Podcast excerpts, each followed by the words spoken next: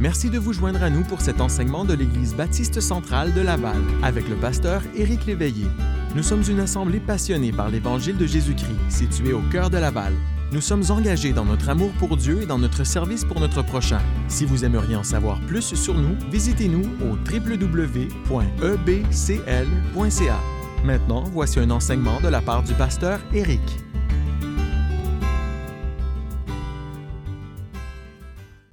Bienvenue à notre étude biblique du mercredi soir. Merci d'être là encore pour prendre ce temps avec moi ce soir pour euh, plonger les regards dans la parole de Dieu. Et puis ma prière, c'est que vous allez être aidés ce soir puis encouragés. Alors je vous encourage à chercher Jacques chapitre 3 et les versets 13 jusqu'à 18 avec moi. Jacques chapitre 3, on va commencer la lecture au verset 13 et lire jusqu'au verset 18. Et puis une fois que vous l'aurez trouvé, je vais simplement prier. Et ensuite, on va demander au Seigneur de nous éclairer, euh, de nous illuminer par sa parole ce soir. Et nous allons regarder qu'est-ce qu'il a pour nous dans cette étude de Jacques chapitre 3, les versets 13 jusqu'à 18. Si c'est votre première fois avec nous ce soir à l'écoute, eh bien, je vous souhaite la bienvenue.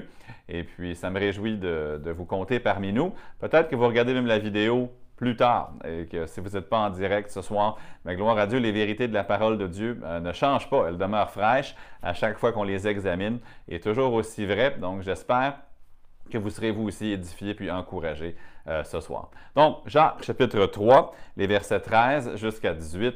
Le titre du message, ça va être deux critères pour choisir ses influenceurs ou les influences dans sa vie, ses conseillers si vous préférez. Donc, deux critères pour choisir ses influenceurs. Prions. Seigneur Jésus, nous te disons merci de t'être révélé à nous dans ta parole. Et nous avons des décisions à prendre sur une base quasi quotidienne. Euh, les décisions sont parfois très personnelles, parfois elles sont professionnelles, Parfois, elles sont euh, spirituelles. Parfois, ça se rapporte à notre marche dans l'Église. Parfois, ça se, ça se rapporte à, simplement des choix qu'on fait pour nos enfants. Ça peut être sur plusieurs plans, mais nous avons tous des gens à qui, qu'on le réalise ou non, à qui nous avons tendu l'oreille. Des gens qui peuvent parler dans nos vies. Des gens dont les mots résonnent en nous. Euh, des gens qui nous influencent, euh, qui deviennent nos conseillers. Alors, aide-nous à bien les choisir. Et ce soir, aide-nous par l'entremise de l'étude de ta parole à pouvoir éloigner ceux qui nous dirigeraient euh, d'une façon euh, néfaste ou mauvaise. Aide-nous à nous rapprocher de ceux qui vont nous donner des bons conseils, qui vont être sages et qui vont euh, faire preuve de l'intelligence, telle que tu l'as décrit dans la Bible. Alors, utilise ce passage pour nous aider ce soir et je le prie dans le nom du Seigneur Jésus. Amen. Alors, on est donc dans Jacques chapitre 3 à partir du verset 13, et puis je vais lire les quelques versets jusqu'au verset 18, puis ensuite on va faire quelques applications pour nos vies. Lequel d'entre vous est sage et intelligent, qu'il montre ses œuvres par une bonne conduite, avec la douceur de la sagesse. Mais si vous avez dans votre cœur un zèle amer et un esprit de dispute, ne vous glorifiez pas et ne mentez pas contre la vérité cette sagesse n'est point celle qui vient d'en haut, mais elle est terrestre, charnelle, diabolique. Car là où il y a un zèle amer et un esprit de dispute, il y a du désordre et toutes sortes de mauvaises actions. La sagesse d'en haut est premièrement pure, ensuite pacifique, modérée, conciliante, pleine de miséricorde et de bons fruits, exempte de duplicité, d'hypocrisie. Le fruit de la justice est semé dans la paix par ceux qui recherchent la paix. J'ai lu euh, un, article où il avait demandé à 25 entrepreneurs bien connus, comme Elon Musk, par exemple, le patron de Tesla, ou euh, d'autres, Bill Gates et d'autres aussi, des chefs d'entreprise connus, quels étaient les pires conseils qu'ils avaient reçus dans leur vie? Et lors que je lisais les différents mauvais conseils que ces gens-là avaient reçus, j'avais remarqué que parfois c'était vraiment difficile pour eux de euh, séparer ce qui était un mauvais conseil du bon conseil, ou de rejeter les mauvaises influences et de choisir les bonnes influences. Et il y avait Louis Von Hahn, qui était une des personnes qui a été passée en entrevue, qui est connu comme le fondateur d'une application que peut-être vous avez connue qui s'appelle Duolingo. Et Duolingo, c'est une application qui nous permet d'apprendre des langues étrangères. Donc, si vous voulez apprendre, je ne sais pas, le russe ou l'anglais ou l'espagnol ou quelque autre langue, eh bien, vous pourriez télécharger Duolingo et au moins apprendre quelque chose de base de cette langue-là. Puis, dans son entrevue, M. Von Hahn disait Je ne sais pas si c'est toujours mauvais ou si c'était juste mauvais pour moi, mais lorsque nous cherchons à bâtir un produit, on se fait dire en général que nous devons écouter ce que les utilisateurs disent. Eh bien, j'ai trouvé que pour Duolingo, c'était un très mauvais conseil. Les gens avaient été bien intentionnés en nous donnant leurs conseils, mais souvent, ce ne sont que les gens qui ont le plus haut volume qui se font entendre. Et ce n'est pas tous les usagers qui se font entendre. Je vais le traduire en mots qu'on peut comprendre. Ce qui veut dire, c'est que c'est ceux en québécois qui chialent le plus fort qui se font entendre.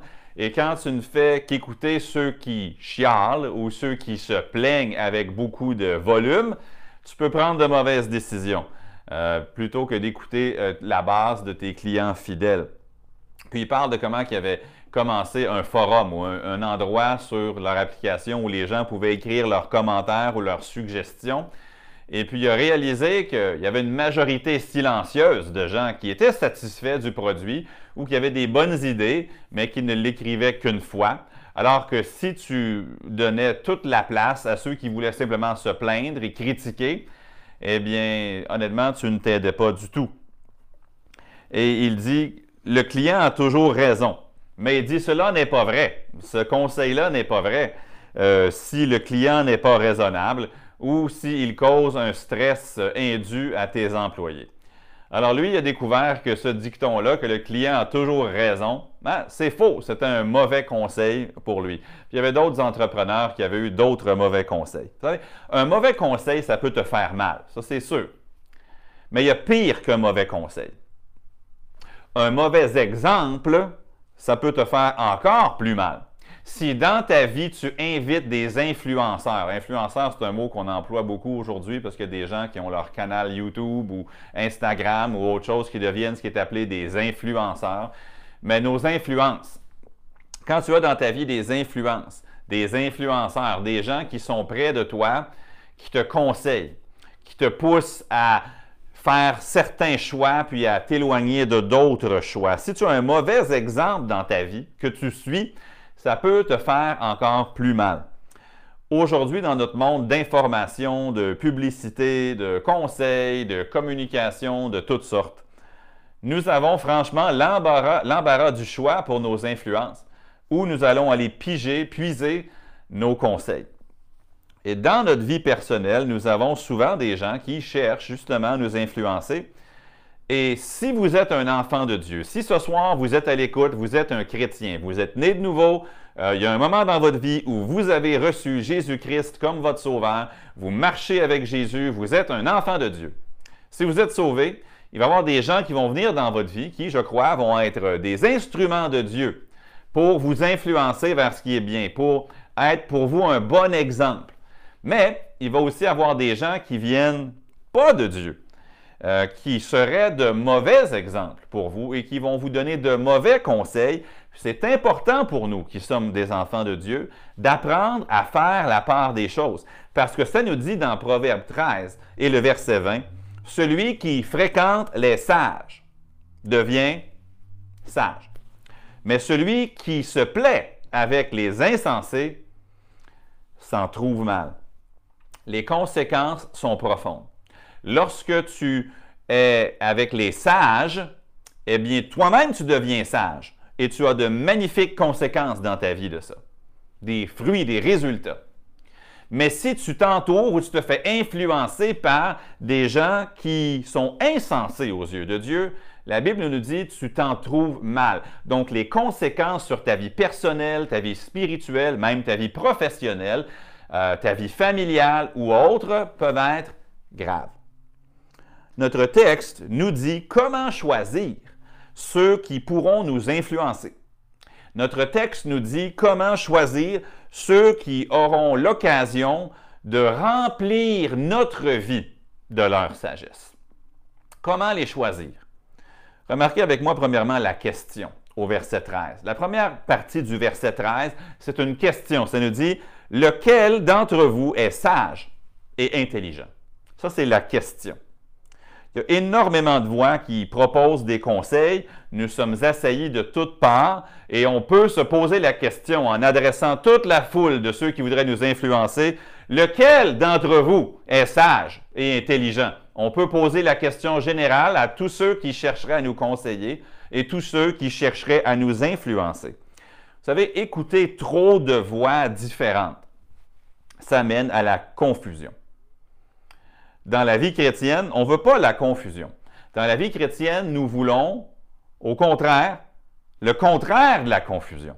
Nous voulons la paix. La paix est le contraire de la confusion. Et lorsque tu écoutes des voix discordantes, là, je ne parle pas du, grand nombre de conseillers, on va parler de ça vers la fin de ce soir, mais on ne veut pas juste un grand nombre de conseillers qui viennent de différents horizons euh, euh, philosophiques, différents horizons euh, spirituels. Nous voulons plutôt écouter des gens qui, aux yeux de Dieu, sont sages. Parce que si tu écoutes des insensés, des sages, des sages, des insensés, des insensés et des sages, tu vas devenir confus. Alors que l'inverse de la confusion, selon la Bible, c'est la paix. Et on va le voir dans un instant. Et on veut avoir une vie qui tend à la paix. Nous voulons la paix. Romains 8, 6 nous dit que l'affection de la chair, c'est la mort. Tandis que l'affection de l'esprit, c'est la vie et la paix. On veut la paix. Nous voulons, en tant que chrétiens, que notre vie témoigne d'une paix. Une paix avec Dieu, certainement, par le salut. Aussi une paix avec les hommes, dans la mesure du possible. Mais en général, je parle d'une paix de l'âme. Un repos de l'âme. Une paix intérieure. Un esprit paisible. Pas une âme affolée. Le Saint-Esprit ne produit pas la confusion. Ce n'est pas dans sa nature. Dieu n'est pas un Dieu de confusion. Le fruit de l'Esprit, c'est l'amour, la paix, la joie, la patience, la persévérance, etc. ça nous dit dans Galates 5, 22, le fruit de l'Esprit, comme je viens de le dire, l'amour, la paix, la patience, la bonté, la bienveillance, la foi, la douceur, la maîtrise de soi, ça c'est le fruit de l'Esprit. Dans 1 Corinthiens 14, 33, ça nous dit Car Dieu n'est pas un Dieu de désordre, mais de paix. On voit le mot désordre dans le verset 16 de Jacques 3. On ne veut pas le désordre, on veut au contraire la paix. Dieu n'est pas un Dieu de désordre, mais de paix. Donc la paix vient de Dieu. C'est clair que la vie chrétienne aura des combats à l'extérieur, mais on veut que notre vie intérieure soit une vie de paix. Alors, ça me ramène à la question. Lequel d'entre vous est sage et intelligent? Comment faire le tri entre ceux qui vont nous amener vers la paix et ceux qui vont nous amener vers la confusion? Faire le tri entre ceux qui sont sages et faire le tri entre eux et ceux qui sont des insensés. Je donne un scénario. Supposons que vous avez besoin d'un conseil. Peut-être que c'est votre avenir professionnel qui est en cause. Peut-être que c'est une question familiale qui vous tracasse. Peut-être que vous avez besoin de conseils pour les finances. Ça peut être pour l'immobilier, ça peut être pour l'éducation, ça peut être pour une voiture, des rénovations, ça peut être des choses reliées aux événements de la société présentement. Les sujets sont nombreux. Vers qui allez-vous vous tourner? Parce que vous allez permettre à quelqu'un, quelque part, de vous influencer. Vous allez permettre à quelqu'un de verser sa sagesse dans votre vie. Qui? Comment le choisir? Le verset 13, ça se lit comme un appel d'offre. Lequel d'entre vous est sage et intelligent? Je veux savoir. Lequel? Je, je veux désire trouver quelqu'un de sage pour m'influencer, quelqu'un d'intelligent pour être mon conseiller. C'est comme, ça se lit comme une annonce d'emploi sur un site d'emploi. Le début du verset 13, c'est le titre de l'annonce. Rechercher quelqu'un de sage et intelligent comment le trouver? Le reste du passage, euh, jusqu'à la fin du verset 18, c'est les prérequis pour l'emploi et c'est aussi les défauts ou encore les manquements qui disqualifieraient une personne d'occuper cet emploi-là. Donc l'emploi, c'est ton influenceur, la personne qui va t'influencer, la personne qui va te, Ouais, qui va te conseiller, la personne qui va te servir d'exemple, la personne qui va avoir le privilège de te parler et de t'influencer. Et on va voir à travers ces passages, ce passage-là les qualificatifs qu'on cherche et ceux qu'on veut éviter. En 2005, j'avais besoin d'un emploi. On venait juste de déménager à Toronto, puis euh, je n'étais pas dans le ministère rémunéré à ce moment-là. Je n'étais pas rémunéré comme assistant pasteur. Je travaillais. Je devais travailler. Je me trouvais chercher un emploi. Et j'avais fait application à une agence de placement. Euh, pas, une agence où tu continuerais à travailler pour l'agence, mais plus une agence de chasseurs de tête, si on veut, où cette agence-là trouvait des gens qui avaient des qualificatifs très spéciaux, puis l'entreprise les payait pour trouver la bonne personne. Là, tu allais travailler directement pour l'entreprise. Eux qui faisaient que trouver une personne qui avait un certain profil pour le profit de l'employeur. J'étais allé pour euh, trois entrevues à cette place-là qui s'appelait Source bilingue. Leur mandat, c'était simple, c'est de trouver des gens francophones pour différents postes dans la grande région de Toronto. Et j'avais passé des entrevues avec trois fois chez, eux. Quand ils m'ont accepté, ils m'ont envoyé à deux entrevues dans la même journée. Le matin, j'étais chez Lexmark, les imprimantes Lexmark, et en après-midi, j'étais à une autre compagnie où finalement j'ai fini par être engagé. Et puis les qualifications étaient très claires. Il fallait parler le français, puis il fallait le parler sans accent. Je comprends qu'il y a différents accents en français, mais il fallait que euh, tu sois quelqu'un dont la langue première était le français parce que beaucoup d'entreprises à Toronto euh, cherchaient des gens qui pouvaient parler le français pour soit euh, la vente ou le service à la clientèle. Puis ils ne voulaient pas que quand des clients du Québec appelleraient, ils ne voulaient pas que les gens sachent que tu n'étais pas un Québécois, que tu étais à Toronto. Euh, il fallait que si le, client appelait la ligne 1-800 puis que tu réponds, eh bien, il fallait que ça paraisse comme si tu étais à Québec ou à Montréal. Et il y avait d'autres choses. Il fallait pouvoir utiliser la suite Microsoft Office, il fallait avoir une voiture, il fallait euh, pouvoir voyager à l'occasion pour des congrès d'industrie. L'offre d'emploi, elle énumérait les qualifications qui étaient nécessaires. Puis lorsque tu allais pour l'entrevue, eh bien, tu pouvais déceler aussi ce que l'entreprise ne voulait pas. Et il y avait différentes choses qu'il fallait expliquer, ou il y avait différents chose qui pouvait se, présenter chez le candidat qui ferait que c'était une raison pourquoi l'employeur dirait non merci. Maintenant, regardez les versets 13 à 18 de cette façon-là. On cherche quelqu'un. Le poste à combler, c'est influenceur, conseiller. Et là, il y a des qualificatifs qui sont des, qualifications qui sont nécessaires pour occuper le poste. Et il y a aussi des choses, des caractéristiques que si tu as ça, tu ne pourras pas occuper le poste? Qui va me conseiller? Qui va avoir mon écoute? Ce sont des questions très importantes parce que si tu embauches la mauvaise personne, selon ces versets-là, ça pourrait être au, prix de ta quiétude, au prix de ta paix. Mais justement, un résultat de l'embauche des bons influenceurs dans ta vie ou de tes des conseillers, c'est justement une vie paisible. La question est donc, lequel d'entre vous est sage et intelligent? C'est vous que je cherche. Puis la Bible nous dit qu'on identifie le sage ici, non par ses compétences académiques, mais plutôt par son comportement. Donc, premièrement, on avait la question au début du verset 13. Deuxièmement, on a le comportement, la fin du verset 13, qu'il montre ses œuvres par une bonne conduite avec la douceur de la sagesse. Déjà ici, juste avec le verset 13, on peut séparer les mauvaises influences des bonnes influences. On peut séparer les mauvais conseillers des bons. Puis la vérité des mots d'une personne est difficile à évaluer à court terme. Ça peut prendre des années parfois avant de savoir qui avait raison dans un argument et qui avait tort dans le même argument. C'est pourquoi la Bible ne nous dit pas d'attendre le résultat de leurs paroles. La Bible nous invite à examiner deux choses, leur comportement et leur douceur. C'est ce que la Bible nous dit ici. Donc, si tu as, mettons, cinq personnes qui cherchent à t'influencer, qui écouteras-tu? Sur quels critères vas-tu prendre le conseil de la personne A et te détourner du conseil de la personne B? Est-ce que tu regardes leur niveau d'éducation? Est-ce que, parce que vous savez, ce n'est pas toujours les plus éduqués qui sont les plus sages. Est-ce que tu vas donner ton oreille à celui qui parle le plus fort, comme dans l'exemple de Duolingo au tout début?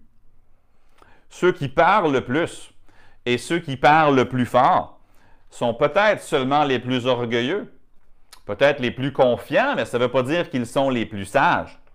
La personne qui publie le plus sur Twitter, le plus sur Facebook, n'est pas nécessairement le plus intelligent. Donc, comment vas-tu choisir tes influences? Encore, notre verset nous donne deux choses. Premièrement, la bonne conduite. Surtout lorsqu'on parle entre chrétiens. Ben, même en dehors de ça, une personne qui a une tolérance élevée pour le péché dans sa vie, ça ne sera pas une bonne influence pour toi. Lorsque tu évalues la vie globale d'une personne, tu vas pouvoir voir si la sagesse produit ou non son fruit dans cette personne-là. Tu examines sa conduite. Et là, je pourrais euh, m'étendre longtemps là-dessus, mais tu veux que tes influences soient de bonnes personnes. Évidemment, quand je dis une bonne personne, je ne veux pas dire que qui que ce soit est bon de nature en dehors de l'œuvre de Christ dans sa vie. Mais ce que je veux dire, c'est que leur conduite doit être bonne. Ce n'est pas quelqu'un qui, qui vraiment le péché est à l'avant-plan de sa vie, que c'est quelqu'un qui vraiment se conduit mal à vos yeux. Si tu regardes la vie d'un homme, puis il ne traite pas bien sa femme et ses enfants, il ne sera pas la meilleure influence pour toi. S'il a un historique de conflit, de controverse dans sa vie ne sera pas une bonne source de sagesse pour toi. Euh, tu pourrais toujours te dire Ah, ben, c'est pas parce que son mariage est, un désastre qu'il ne peut pas me donner un bon conseil sur ma carrière. Peut-être qu'il peut te donner un bon conseil, mais il ne fera jamais un bon exemple, par exemple. Puis encore là, en tant que chrétien, on ne veut pas juste des conseils. On se cherche des influenceurs. On se cherche des exemples.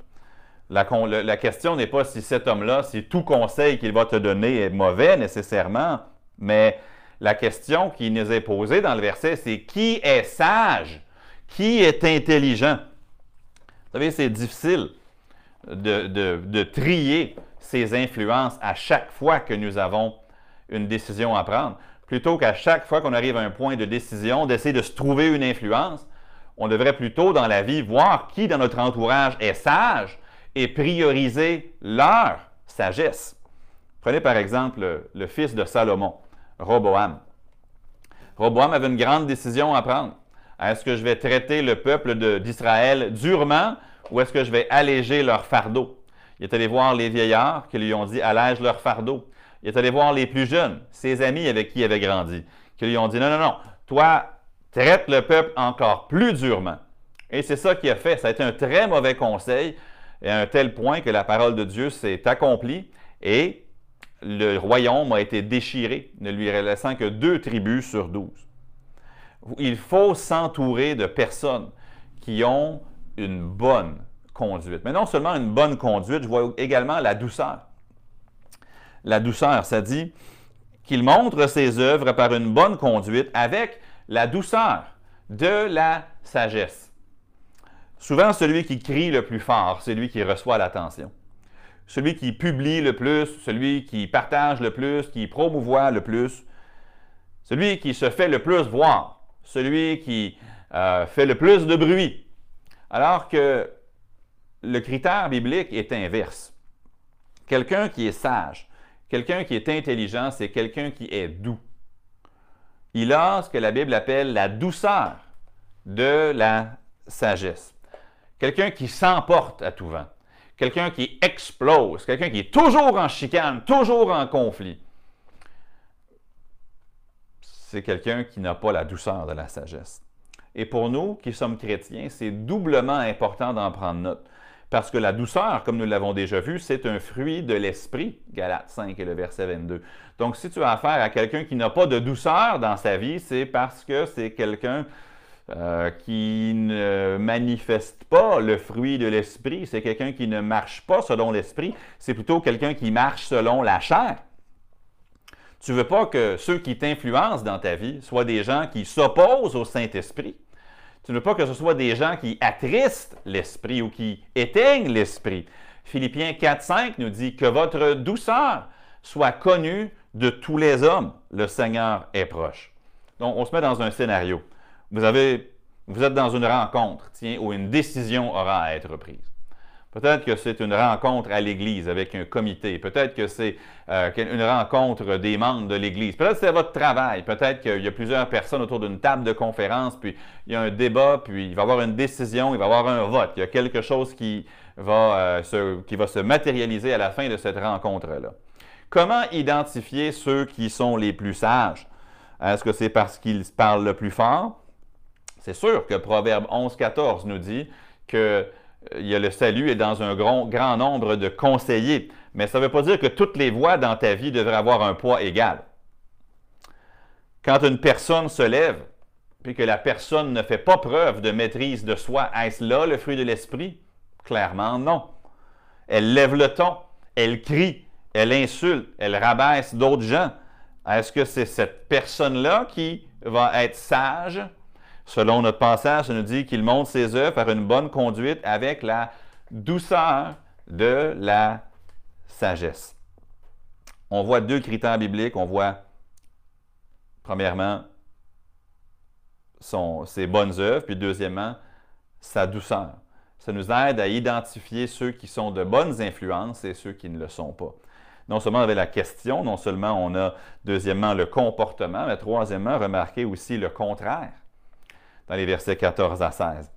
Des fois, en examinant le contraire de quelque chose, on peut remarquer la beauté de la chose qu'on cherche vraiment. On en apprend sur ce qu'on cherche en voyant ce qu'on ne veut pas. Dans les versets 14 à 16, et il y a une liste ici de choses, mais il y a deux mots ou deux expressions qui ressortent. Il y a l'expression zèle amer et l'expression esprit de dispute. Ceux qui aiment se chicaner ou ceux qui aiment la dispute auront peut-être raison dans un, une conversation précise, mais dans la vie en général, ce n'est pas eux que tu veux suivre. Ils peuvent avoir raison dans un instant, mais leur vie ne témoignera pas de la sagesse et de ses fruits. Je suis convaincu que vous, comme moi, vous pourriez réfléchir aux gens que vous avez connus dans votre vie qui aimaient le conflit, Là, je ne parle pas de gens qui sont prêts à se tenir debout pour ce qui est droit. Ce n'est pas de ça que je parle. Je parle simplement de gens qui aiment le conflit, des gens qui sont toujours en chicane, des gens dont la vie n'est jamais tranquille, qui sont toujours au milieu d'un conflit puis qui cherchent toujours euh, à avoir maille à partir avec quelqu'un ou une situation. Quand on examine leur vie, plusieurs des personnes que j'ai connues dans ma vie, qui étaient les plus zélées pour le conflit, j'aurais pas voulu avoir là où la vie les a amenés. J'aurais pas voulu me mettre à leur place. J'aurais pas voulu aller là où ils sont allés. J'aurais pas voulu, permettez-moi l'expression, finir comme eux.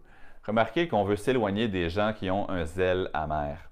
L'amertume, ça vient lorsque nous avons vécu ou vu, mais sans avoir pardonné. Ce zèle amer, c'est probablement motivé par des raisons personnelles. Et je vais le dire comme ceci. C'est une personne qui préfère s'opposer aux gens plutôt que de s'opposer aux idées. Une personne qui a toujours maille à partir avec un autre humain plutôt qu'avec une erreur. Je l'ai déjà cité dans le passé, mais c'est une devise qui m'a souvent servi dans la vie. Les grands penseurs parlent d'idées. Les moyens penseurs parlent d'événements. Et les petits penseurs parlent d'individus. C'est une citation qui est tantôt attribuée à Margaret Thatcher, euh, tantôt à Eleanor Roosevelt. Mais dans un cas comme dans l'autre, c'est vrai. Ceux qui sont de grands penseurs, ils se concentrent sur les idées. Ils se battent pour une idée. Ils se battent contre une idée. Ceux qui sont des moyens esprits, eh bien, eux, ils se battent pour provoquer un événement ou pour empêcher un événement. Puis ceux qui sont des petits penseurs, donc là, en bas de la pyramide, eux, ils préfèrent euh, attaquer des gens ou promouvoir une personne. On peut le reconnaître dans un conflit. Quand quelqu'un, au lieu de parler d'idées, dit Toi, tu ou lui, il, puis qui est toujours en train de parler d'une personne qui attaque la personne, qui attaque des individus, c'est pas lui qui est détenteur de la sagesse, c'est probablement lui qui fait preuve d'un zèle amer parce qu'il veut toujours s'en prendre aux gens, aux individus. Une personne sage se place pour des idées ou contre des idées pas nécessairement pour ou contre un individu. En tant que chrétien, on reconnaît que tout le monde a besoin de la grâce de Dieu. Et la personne, même quand elle est dans l'erreur, ce n'est pas elle mon ennemi. C'est l'erreur qui est mon ennemi, puis je prie pour l'âme même de mon adversaire. Aimez vos ennemis. Tu n'as pas besoin d'aimer leur cause, mais tu dois aimer ton ennemi. Tu ne te mets pas en bataille contre des êtres humains. Nous n'avons pas à lutter contre la chair et le sang, mais plutôt contre des dominations célestes, contre les, les mauvais esprits. Mais vous savez, quand une personne est toujours en conflit contre les gens, contre des personnes, demandez-vous, est-ce que c'est plutôt un zèle amer que je vois en action? Non seulement il faut s'éloigner de ceux qui ont un zèle amer, la deuxième expression au verset 14, c'est un esprit de dispute. Le mot traduit esprit de dispute, je le trouve intéressant. Euh, le, mot original, c'est un mot qui voulait dire embobiner de la laine. Donc, le, verbe embobiner de la laine, son dérivé ici est traduit esprit de dispute. C'est une personne qui aime embobiner les gens dans un conflit ou qui, aime faire continuer puis tourner le conflit jusqu'à temps que le problème, qui était peut-être un fil, est devenu est devenu une grosse balle au lieu de prendre des conflits puis de les régler par l'esprit, il prend les petits conflits puis en fait des grosses affaires. Il a un esprit de dispute. Au lieu d'amener la paix, d'être un instrument de paix, il fait grossir le problème. Et selon notre verset, verset 15 ici, les gens qui sont comme ça ont pris leur soi-disant sagesse dans un de trois étangs, dans une de trois sources, soit dans le monde, le mot terrestre, soit dans leur chair, qui est leur nature pécheresse, ou encore directement du diable. Ça dit carrément le mot diabolique. C'est une sagesse terrestre, charnelle ou diabolique. Ce qu'on ne veut pas, on ne veut pas des influenceurs qui attaquent les gens, qui ont un zèle amer contre les gens, qui ont un esprit de dispute, qui ont ce don, c'est pas vraiment un don, qui ont ce défaut de prendre un petit conflit puis l'embobiner comme une balle de laine jusqu'à temps que ça devienne quelque chose d'encore plus gros si tu suis ces gens-là dans ta vie comme tes modèles, comme ta source de sagesse, ça va te mener, selon le verset, à du désordre, ce qui est le contraire de la paix. Dieu n'est pas un Dieu de désordre, mais de paix. Et ça va te mener à de mauvaises actions également. Ce n'est certainement pas le chemin du succès aux yeux de Dieu. Donc, en dernier lieu, on veut noter une description de la sagesse qui vient d'en haut. Remarquez au verset 17, la sagesse d'en haut est premièrement pure, ensuite, euh, ensuite pacifique, modérée, conciliante, pleine de miséricorde et de bons fruits, exempte de duplicité et d'hypocrisie. Le fruit de la justice est semé dans la paix par ceux qui recherchent la paix. Puis la Bible nous donne une liste d'adjectifs ici, et je n'ai pas le temps malheureusement de les dépacter, de les expliquer tous plutôt que de tous les expliquer, je vais plutôt, euh, je, plutôt les unir dans un grand thème. Et ce thème-là, on le trouve au verset 18, la paix. Les gens sages sont des gens paisibles. Ce n'est pas dire qu'ils vont se coucher devant l'erreur. Ce n'est pas qu'ils vont se mettre à plat ventre devant la fausseté. Ce n'est pas ça que je dis. Mais ce sont des gens qui savent, premièrement, avoir, qui sont contrôlés par l'esprit, ce sont des gens qui savent se comporter avec douceur. Et ce sont des gens qui ont une bonne conduite. Je vous rappelle que Dieu est l'auteur de la paix. 1 Corinthiens 14, 33. Et il veut que notre douceur soit connue de tous les hommes.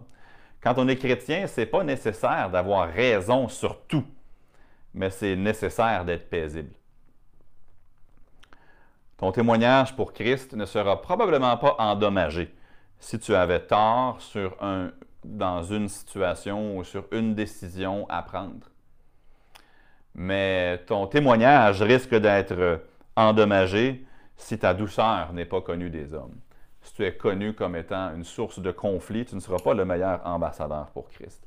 Donc, avec toutes les personnes qui veulent t'influencer, toutes les personnes qui veulent déverser leur sagesse ou leur soi-disant sagesse dans leur vie, comment est-ce que tu peux regarder cinq personnes, dix personnes qui veulent t'influencer, qui veulent que tu fasses comme eux, puis comment choisir tes modèles? Ben, si tu y vas dans le cas par cas, des fois, personne A va avoir raison des fois, tort des fois. L'autre euh, personne B, C, D vont avoir raison des fois, tort des fois. Si tu vas décision par décision, tu vas vivre beaucoup de confusion et honnêtement beaucoup de stress. Donc, plutôt que ça, entoure-toi de gens sages.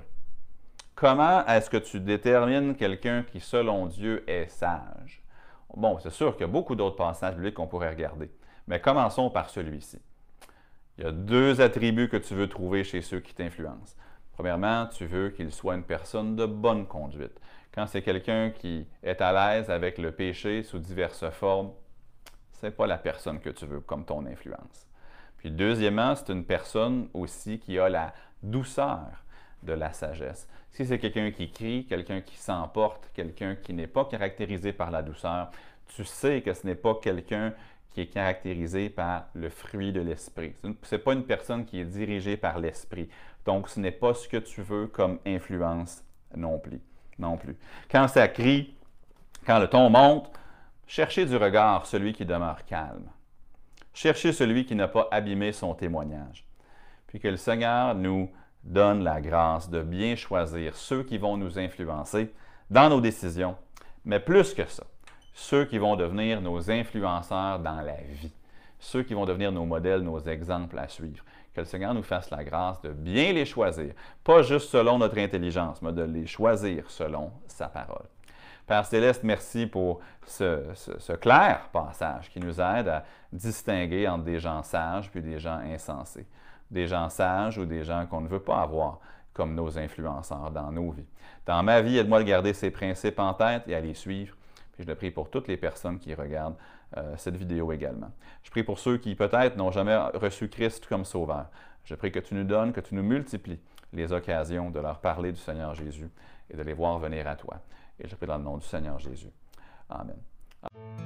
Merci d'avoir écouté aujourd'hui. Peut-être était-ce votre première fois à nous entendre? Eh bien, nous croyons que la décision la plus importante que vous puissiez prendre est de connaître Jésus personnellement comme Sauveur. Pour en savoir plus, contactez-nous à travers notre site web au www.ebcl.ca. Peut-être êtes-vous un auditeur régulier. Rien ne nous ferait plus plaisir que de vous recevoir en personne. Les détails de nos réunions se trouvent sur notre site web. Nous vous souhaitons une agréable journée dans la grâce de Dieu.